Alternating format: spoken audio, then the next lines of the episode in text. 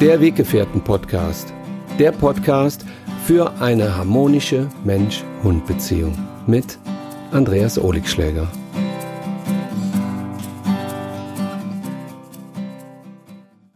Herzlich willkommen zu einer neuen Podcast-Folge. Heute geht es darum, dass ich euch mal erzählen möchte, warum ich ungerne Hundetrainer geschimpft werde. Ja, ich bin Mensch-Hund-Coach und das hat auch einen Grund, weil ähm, Hundetrainer ist für mich so ein Begriff, wo ich sage, ich trainiere den Hund, damit der Mensch mit ihm zufrieden ist. Hm. Ist ja eigentlich ganz okay, ne? Also, wenn der Hund dann für den Menschen das macht, was der Mensch sich wünscht, müssen wir ja mit dem Hund trainieren. Grundsätzlich nichts gegen einzuwenden. Was ich aber in den letzten Jahrzehnten beobachtet habe, ist, dass mir aufgefallen ist, dass es viele Menschen gibt, die ihren Hund versuchen zu trainieren. Wenn das dann nicht klappt, dann gehen die zu einem Hundetrainer. Wenn das dann nicht klappt, gehen sie zu einem Hundetrainer. Und wenn das dann nicht klappt, und so weiter. Mein Job als Mensch-Hund-Coach ist es, wenn der Mensch zu mir kommt und sagt, ja, ich habe ja ein Problem mit meinem Hund und ich weiß schon bei vier Hundetrainern hat alles nichts gebracht, dann sage ich, okay, dann lass den Hund einfach mal beiseite und dann gucken wir mal, was bei dir los ist. Weil, also, vier Kollegen können sich nicht irren, ähm, wenn du immer noch massive Probleme mit deinem Hund hast. Dann beleuchte ich in erster Linie mal den Menschen, dann die Mensch-Hund-Beziehung und ganz zum Schluss kommt auch irgendwann der Hund dran.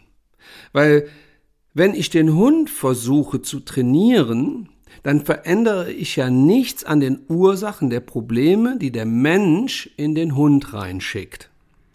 Wenn der Mensch also ja unglücklich ist, unzufrieden ist, und der Hund zeigt irgendwelche unerwünschten Verhaltensweisen, dann sollte ich ja nicht am Hund trainieren, sondern ich sollte in erster Linie mal schauen, wie kann ich den Menschen dazu bringen, dass er glücklicher ist?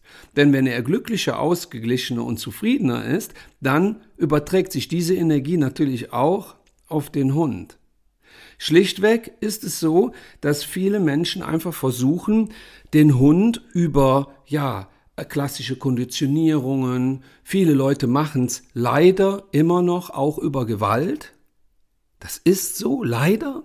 Und es gibt natürlich auch viele Menschen, die dann für mich zu extrem den Hundenamen tanzen und singen, damit der Hund dann irgendwann funktioniert.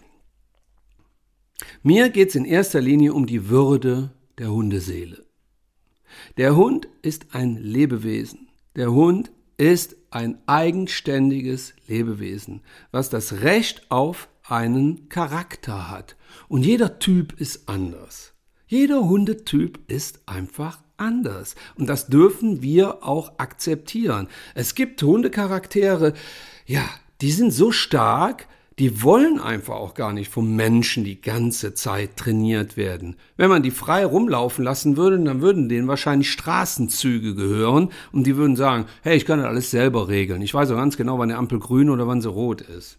Also Hunde haben ja in unserer Gesellschaft zu funktionieren. Das hat ja auch was Gutes. Ein Hund, der an der Straße nicht auf das Kommando hört, ja, der kann überfahren werden.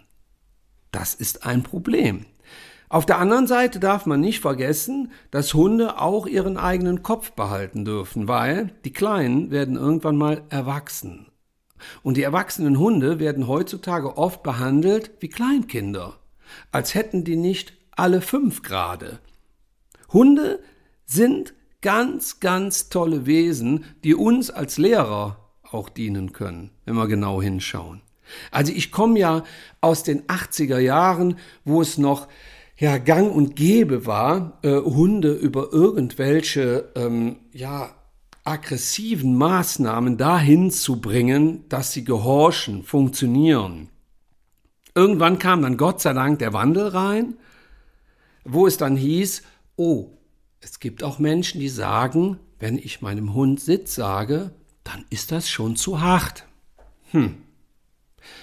Ich bin ja der Meinung, dass wir mit einem Hund, der, wo wir eine Zufriedenheit von erwarten, erstmal als Mensch die Zufriedenheit auch rüberschicken. Also sprich, wenn ich zufrieden bin mit mir, dann kann ich auch von dem Hund erwarten, dass er zufrieden an meiner Seite lebt. Tue ich das nicht, sehe ich den Hund als Dienstleister. Also ich habe einen Hund, da habe ich eine Betriebsanleitung zu, da brauche ich dann äh, das Werkzeug, da brauche ich dann das Öl, da brauche ich Benzin und wenn ich das da reingieße, dann läuft der Hund. So finde ich es nicht okay, weil der Hund ist ein Individuum und er braucht letztendlich den Freiraum als Hund in seiner Würde auch zu leben. Wir dürfen nicht auf Hunde runterschauen. Wir dürfen an Hunden hochschauen weil sie sind letztendlich der Natur viel, viel näher als wir.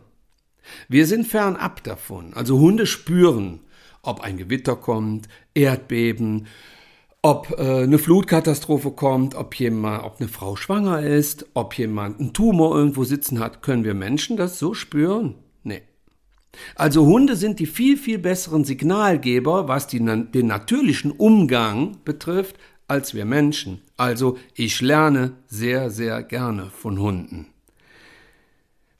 Und die Erziehung oder die Beziehung mit Hunden ist immer so ein Riesenthema. Ne? Jeder hat da seine eigene Philosophie und das ist auch gut so.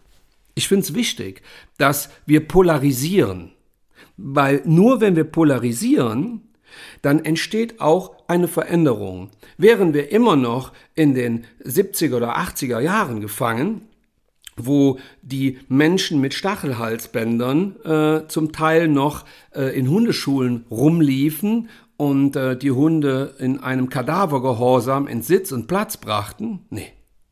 Also, das ist ein Schlag ins Gesicht eines Hundes.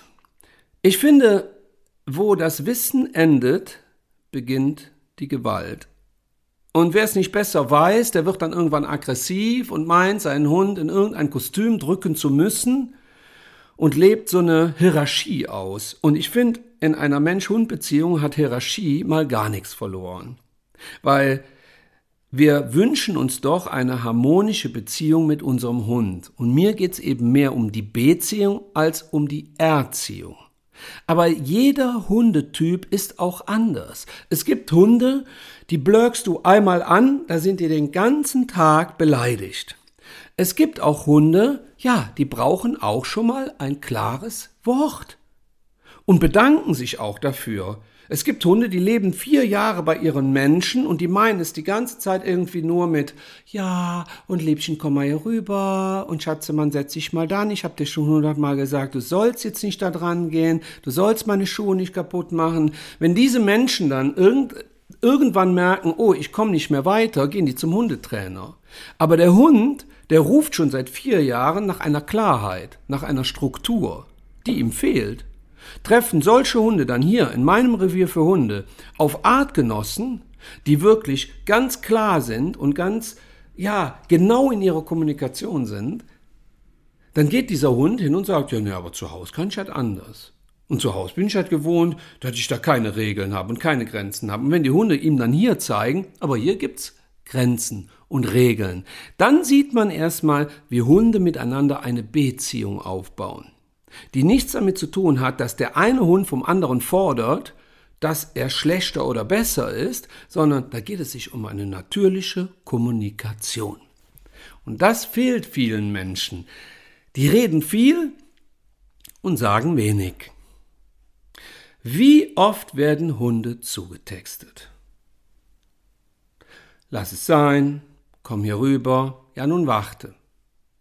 Warte, ich zieh mich erst noch an. Ich hab dir gesagt, du sollst wegbleiben da. Nun warte. Komm mal hierher. Jetzt hör, was ich dir sage. Hast du mich nicht verstanden? Ich hab schon oft gehört, dass Menschen ihren Hunden die Frage stellen, hör mal, was soll das da, was du da gerade machst?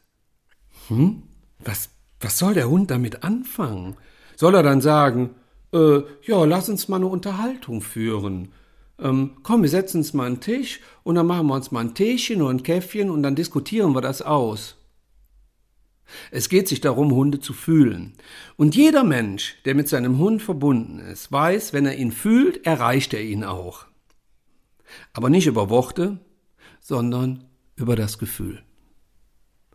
Und hier gilt es, wirklich bei sich zu bleiben. Nur wer bei sich ist, erreicht seinen Hund. Das ist für mich die wundervolle Mensch-Hund-Beziehung in der Ausgeglichenheit.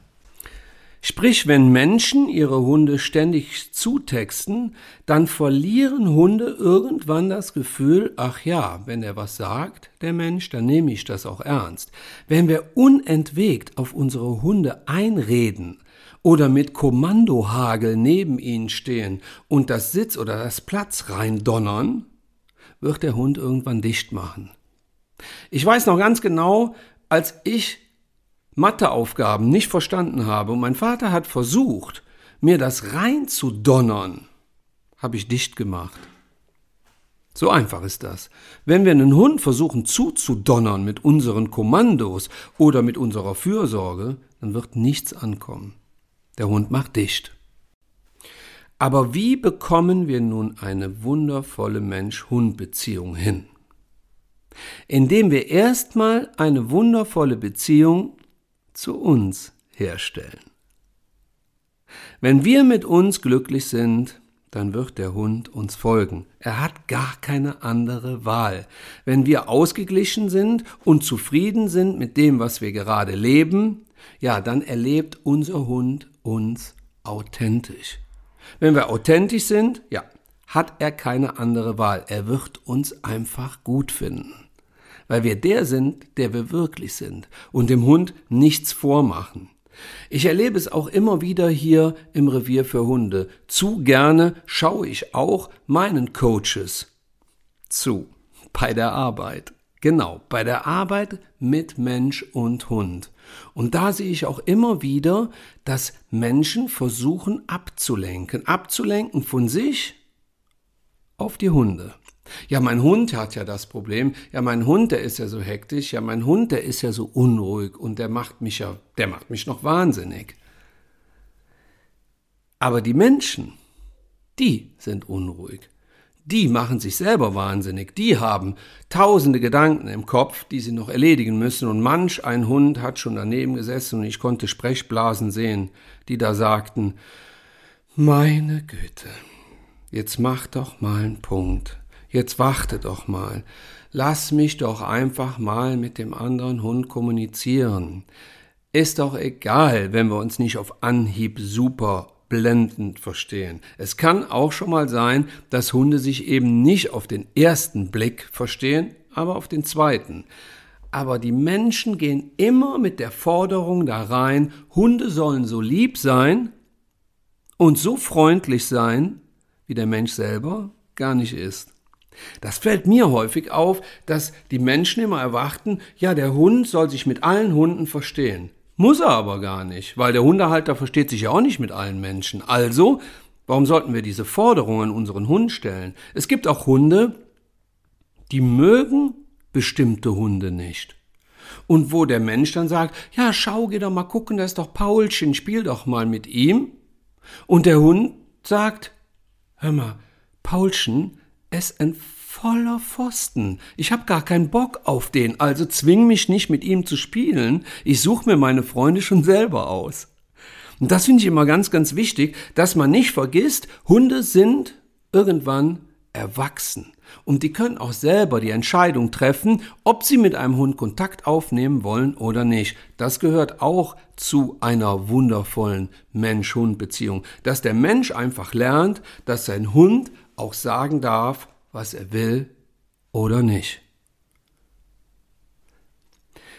Ich finde, ausgeglichene Mensch-Hund-Beziehungen kann ich immer beobachten, wenn ich einen älteren Menschen mit einem älteren Hund sehe.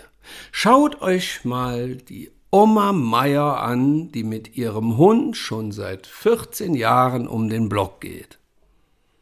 Die sind beide sowas von cool, ich liebe es, ältere Menschen und ältere Hunde zu beobachten. Da ist so eine ausgeglichene Energie und so eine, ja, so ein eingespieltes Team zu beobachten, dass ich mir mal sage, ja, brauchen die irgendwie noch einen Hundetrainer? Nee.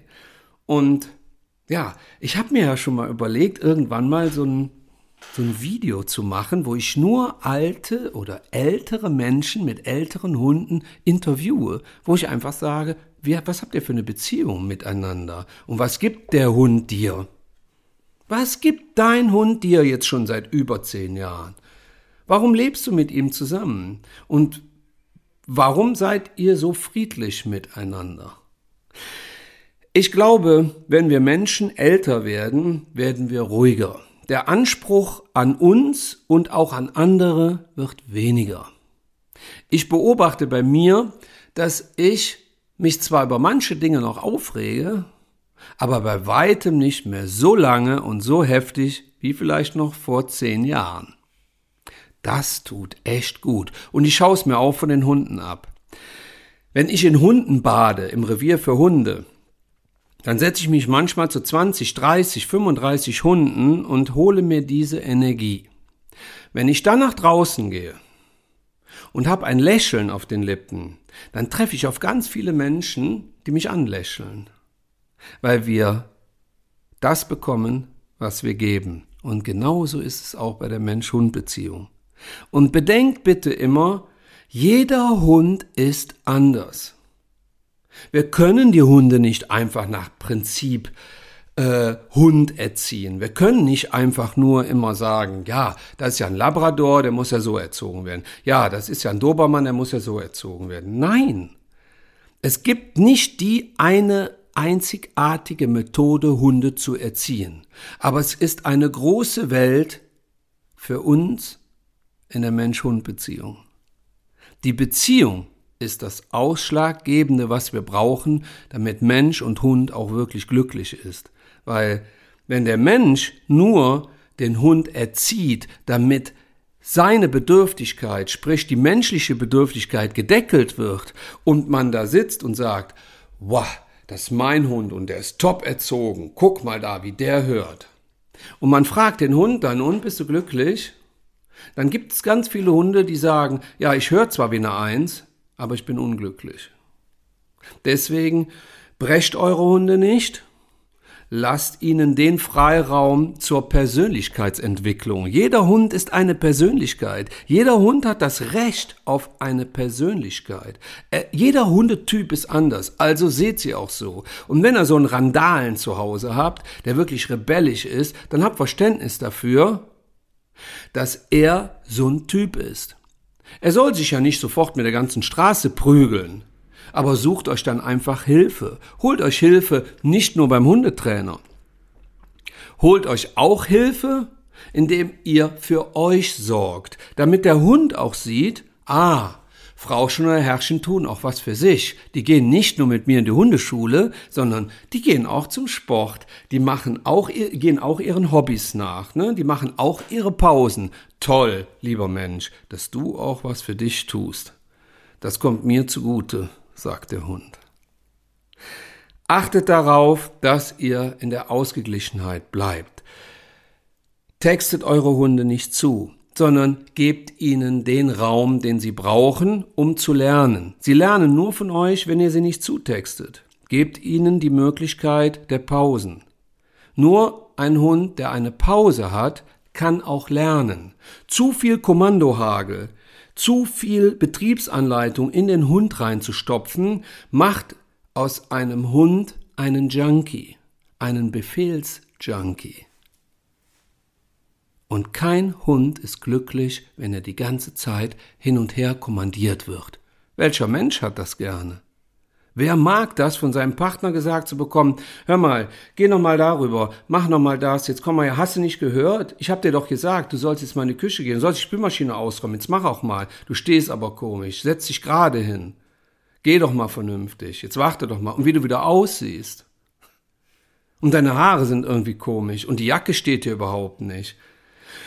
Huh, da merke ich selber schon gerade, wenn ich mich mit diesen Sätzen befasse, was ist das für eine Energie? Ist das Ausgeglichenheit? Bei weitem nicht. Also gebt den Hunden mehr Freiraum, aber seid trotzdem konsequent mit ihnen.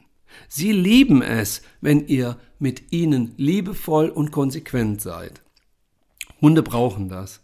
Hunde brauchen Struktur, die brauchen Beschäftigung, die brauchen Liebe, die brauchen Zuwendung, die brauchen Streichleinheiten, aber die brauchen auch Albernheiten. Die brauchen einfach auch nur mal Mensch-Hund-Beziehungen und nicht ständig erziehen oder von einer Hundeschule in die nächste laufen, sondern die brauchen auch mal den Moment, nur auf der Wiese oder auf dem Teppich zu liegen, mit ihrem Mensch zu sein. Gönnt euch und den Hunden diese wundervollen, wichtigen Momente für die Beziehung zwischen Mensch und Hund. Ja, ich hoffe, meine Folge hat euch gefallen. Denkt immer daran, dass der Mensch, wenn er in den Hund schaut, immer in einen Spiegel schaut. Und ihr euch genau das anschauen dürft, was bei eurem Hund verkehrt läuft Dafür seid ihr mitverantwortlich. Wir hören uns beim nächsten Mal, hoffe ich. Und ähm, mir hat's wieder Spaß gemacht. Mit euch. Bis bald.